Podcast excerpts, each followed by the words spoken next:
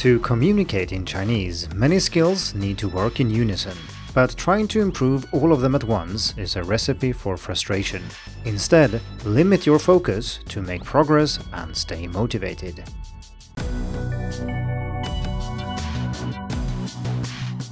Hello and welcome to the Hacking Chinese podcast. In this week's episode, we are going to talk about the importance of limiting your focus when practicing Chinese, which will enable you to make quicker progress and to stay motivated while doing so.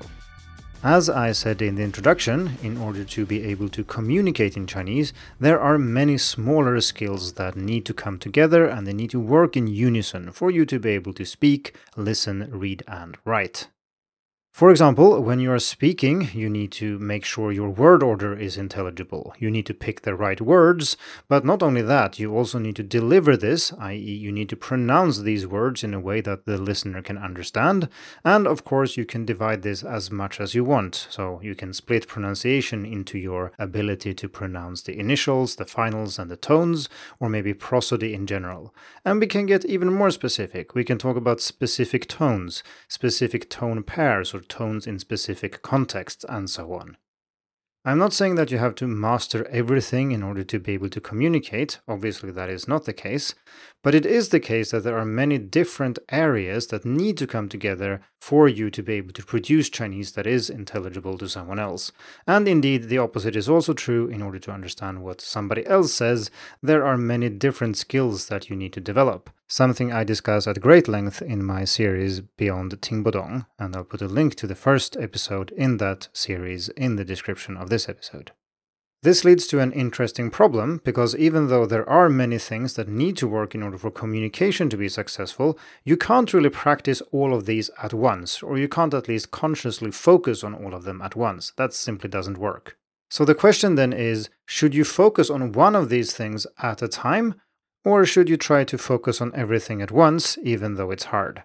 And this is the question that I want to explore in this week's episode. Let's start by zooming out a bit, because the issue of having too many things to focus on at once is, of course, not limited to language learning. I've encountered this in many different areas of life, and I'm sure that you have too. And I've picked one that I think is apt for this episode, namely my experience with learning Taiji Quan, which also happens to be tied in with how I started learning Chinese in the first place, which you will know if you listen to episode 128. How I Learned Chinese Part 1, where it all started. So, Taiji Quan, or Tai Chi as it's usually pronounced in English, is a Chinese martial art, and you can do lots of things with it. But what I'm going to focus on here is competitions in form. And form here refers to both hand form, which would be unarmed, and weapon forms, which could be with spear, sword, saber, and so on. So, when you compete, there is a set of criteria that is being used to judge your performance, and your final score is then all these taken together. And just to name a few examples, these are things like intent and focus, martial spirit, and coordinated movements. And these can then also be subdivided into further, more specific things, just like we can divide any skill into any number of further subskills. The problem is, of course, that when you practice Taiji Quan, and we assume now that the goal would be to get a good score in a competition, you can't focus on all these 10 criteria at once. The human mind simply doesn't work like that. So if you try, you will end up thinking about one or two, then jump to a third and a fourth, but there's simply no way you can focus on 10 different things at once while performing any kind of complex task. Indeed, focusing on more than one of the criteria at any given time is hard. A better approach would be to select one of the criteria, presumably one you're not doing very well with, and you practice that for a while until you notice some substantial progress, and this might be for an hour or a day or a week, it depends on the situation. And then you switch to another criteria, work on that, and then you cycle through the 10 criteria to make sure that your overall game is where it's supposed to be.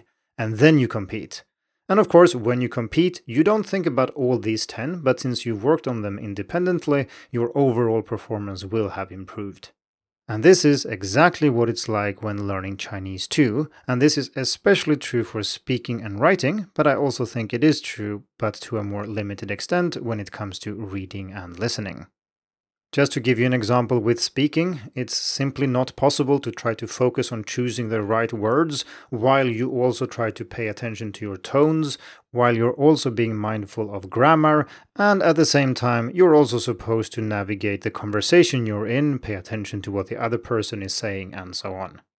If you try to focus on all these things at once, the only likely result is frustration. So, the general advice I want to offer in this episode is to limit your focus when trying to improve in Chinese. There are two reasons to do this, and I've kind of mentioned both of them, but let's spell them out to make it even more clear. So, the first one is a cognitive one, and that is that it's simply not possible to focus on more than one thing at a time. And if you try to do that, the likelihood is that you end up focusing on nothing or focusing on so many different things that you are actually not focusing on anything in particular. The second reason it's good to limit your focus is related to motivation. Because once you are no longer a beginner, you won't really notice progress as much as you did when you were a beginner, and by limiting your focus, you make your progress much more visible. One way of looking at it is to say that you have a limited amount of progress that you make in the language, and if you spread this out over every single thing that you need to learn, the amount of progress in each small area is so small that you won't notice it. And of course, according to the law of diminishing returns, if you already know a lot and you add just a little bit to that, that really won't make a noticeable impact. Whereas if you know nothing as a beginner and you add just a little bit, that will mean a huge difference, relatively speaking, and this is very noticeable. If you want to learn more about this intermediate plateau and how to get past it, we talked about that in episode 48. So let's have a look at the process of limiting your focus and then shifting focus to something else and then overall making progress. First, let's imagine a number of vertical bars showing your skill in different areas of learning Chinese. And we don't need to label these bars, they just represent some kind of skill in some area. And like I've said before, we could have 100 bars, we could have 3, it all depends on how you split your ability to communicate in Chinese. Now, these bars will be of different length, representing your ability in Chinese, which is presumably not perfectly balanced. You are better at some things than others. While it's hard to issue blanket advice in this situation, I think it's usually the case that it makes sense to focus on the weakest links first. And this is because communication in a foreign language is much like a chain. So if one link is very weak and it breaks, well, communication is not possible. And then it doesn't matter that one of the other links is made of super strong unobtainium or something. So, to use a practical example, it doesn't really matter that your grammar is flawless if you don't know the words you need to communicate about a certain topic. Or it doesn't help that your initials and finals are native like if your grammar is so mixed up that nobody understands what you're saying anyway. The idea of focusing on the weakest link first is something that makes sense in other contexts too, although this is, of course, not always true. In some cases, it can be the opposite, that your strongest skill is what determines success, but I don't think that communicating in Chinese is such an example. And if you're interested in learning more about this outside language learning, you can look up Winner's Game and Loser's Game. And this is essentially what we're talking about here. And in those terms, communicating in Chinese would be a loser's game, meaning that avoiding really bad outcomes or very weak links is more important than strengthening your already strong areas. It can be rather demanding to focus on your weakest link because we naturally tend to focus on things we are already doing quite well because it feels good to be good at something, right? But in fact, we are most often best off focusing on the things we're not doing so well on.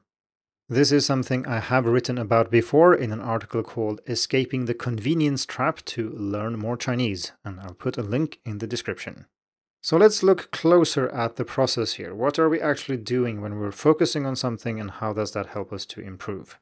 And the first thing to notice here is that usually when you focus on one specific thing, you're doing better with that specific thing compared to if you're not focusing on it. And in terms of learning Chinese, this is easy to see when teaching, say, pronunciation, because if you ask a student to focus on tones, for example, they will usually do better on tones than if they don't focus on it. And this is not strange because there are so many things to focus on, as we've seen already.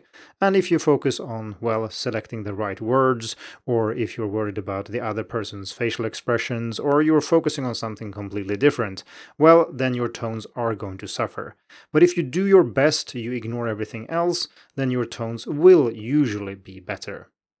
If you then keep focusing on something for a while, you will get better at that specific thing. This is how learning works in general, and this is no exception.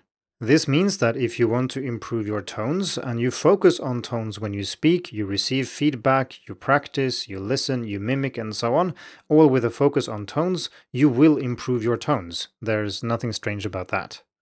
How much or how long you need to focus on something to make significant progress, of course, depends on who you are, how much you know, and, well, what you mean by significant progress. A beginner will make huge improvements in their pronunciation just by spending an hour on it, whereas if an advanced student with very good pronunciation spends an hour focusing on pronunciation, it probably won't make any noticeable difference whatsoever. I don't believe there are problems that can't be fixed though, but fossilization can make the time requirements rather daunting.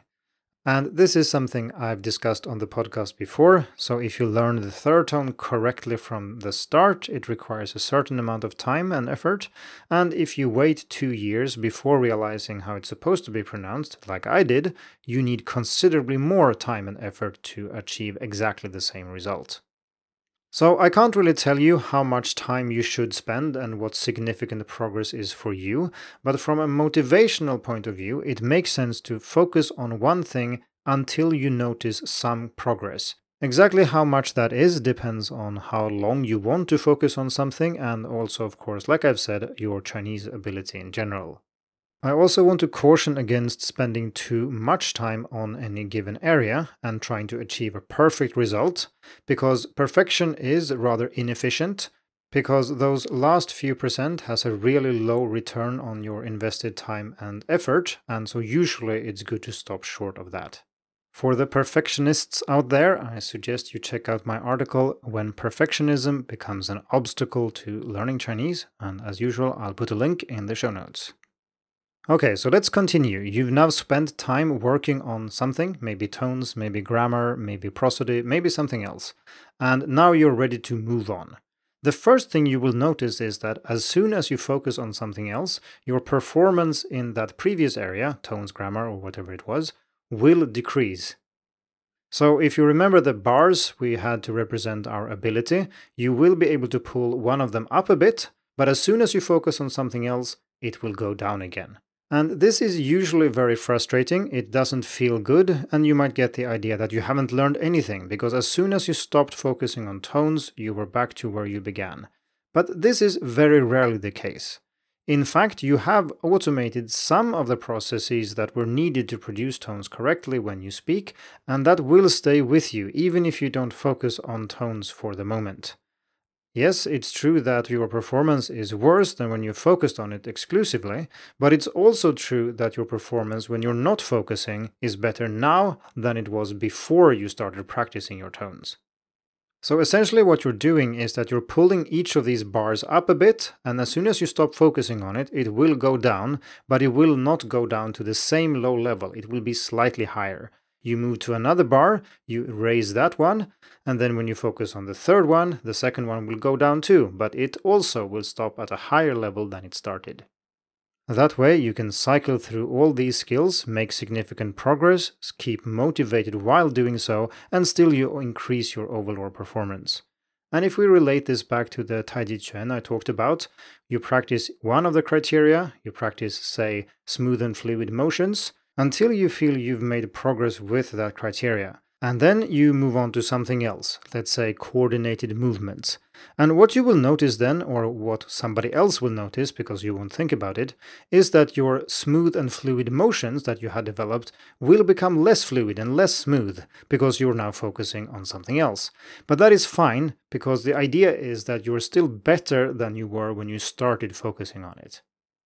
And like I hinted at here, it's usually necessary to get some kind of feedback from someone else, usually a teacher, because you are not able to do all these things while also evaluating how you're doing these things. That's another layer you add to an already complex task. The problem here is that most teachers are not aware of the things that I'm talking about in this episode, at least in my experience. I'd like to show what I mean by using another sports analogy, and this is also a real one that I've experienced myself, and this is when I practiced diving. I had a coach who was really good at analyzing things and he gave excellent advice in general, but the problem was that he never stuck to one specific thing. So, in one dive, he might say something like, Yeah, you should start twisting earlier. So I went again and tried to fix that, but now he comments on something completely different. And so again, I try to fix that. But then he comments on a third thing that is unrelated to the earlier two things. And as a student, this is extremely frustrating. You don't get feedback if you actually fix the thing that your coach pointed out the first time, and you didn't even get more than one chance to fix it. What I would have preferred here is, of course, to do, let's say, 10 dives and focus on only one thing, and to make sure I made progress with that specific thing, and then move on to the other things. This is something I try to be mindful of when teaching and coaching Mandarin pronunciation. So if I point something out to a student, maybe they are getting a tone wrong or something, I will then give them ample opportunity to fix that specific thing with feedback from me before I mention anything else. If I don't do that, the result might be something like this, and this is sadly something I've experienced many times myself as a student, so this is fairly common. Teacher, the tone was wrong for this word, it should be a low tone. And the student tries again, focusing on that tone. Teacher, you're not hitting the U sound here, you should round your lips more. Student tries again, focusing on the U sound. Teacher, the prosody is a bit robotic, try to make it flow more. Student tries again, focusing on prosody. Teacher, your third tone on that first word is still off. And at this point, the student explodes out of frustration. So if somebody keeps shifting the focus for you like this, and this is common like I said, I've experienced it in sports, in language learning, and in many other areas, the best advice I have to offer is to try to discuss it directly with the teacher politely tell them that you think that it's too hard to focus on so many things at once and that you'd prefer to focus on one or two things at a time. And by putting the blame on yourself for not being able to deal with more things at once, even though this, I think, is actually the teacher's fault, you make this socially a lot more acceptable. You can also say that you are interested in fixing all these other things that the teacher helped you point out, and you can write them down and make a point of that, because of course, at some point, you actually do want to fix these things. It's just that you don't want to fix everything at once. If this doesn't work, I would look for a new teacher, and if this isn't an option, you can just start ignoring advice beyond the first one offered and just focus on that. Before I wrap this episode up, I'd like to say a few words about how narrowly you should focus. And this is indeed something that is quite difficult, but I think in general, the more advanced your Chinese is, the more narrow your focus should be. I've already explained this from a motivational point of view, because if your focus is too broad and you're an advanced student, the effort you invest will not enable you to make noticeable progress, which is certainly not good for motivation.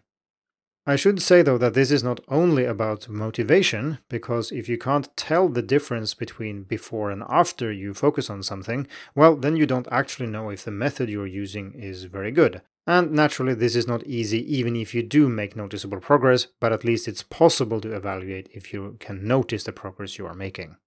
The situation for a beginner is, of course, very different because you notice that you're making progress whatever you do, so this is not really a concern. That doesn't mean that you shouldn't limit your focus though. So for example, I've argued elsewhere, and I'll put a link in the description to this, it's episode one of the podcast, that delaying writing and reading is usually a good idea because it allows you to make quicker progress in speaking and listening.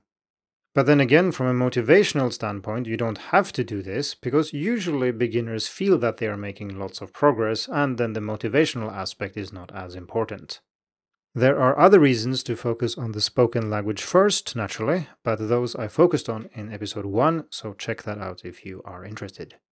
Finally, I'd like to suggest that you check out Hacking Chinese Challenges if you want to limit your focus monthly and focus on one area of learning Chinese.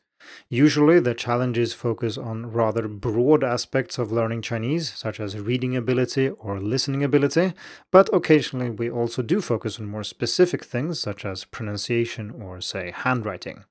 This month there is a reading challenge on, and it's not too late to join if you haven't already. It's completely free and easy to do. Just head over to challenges.hackingchinese.com. And if you are listening to this in the future, you can still head over there to see what challenge is on when you are listening. Thank you for tuning in to the Hacking Chinese podcast. If you like this episode, please share it more information and inspiration about learning and teaching Chinese can be found at hackingchinese.com. See you in the next episode, and until then, good luck with your studies.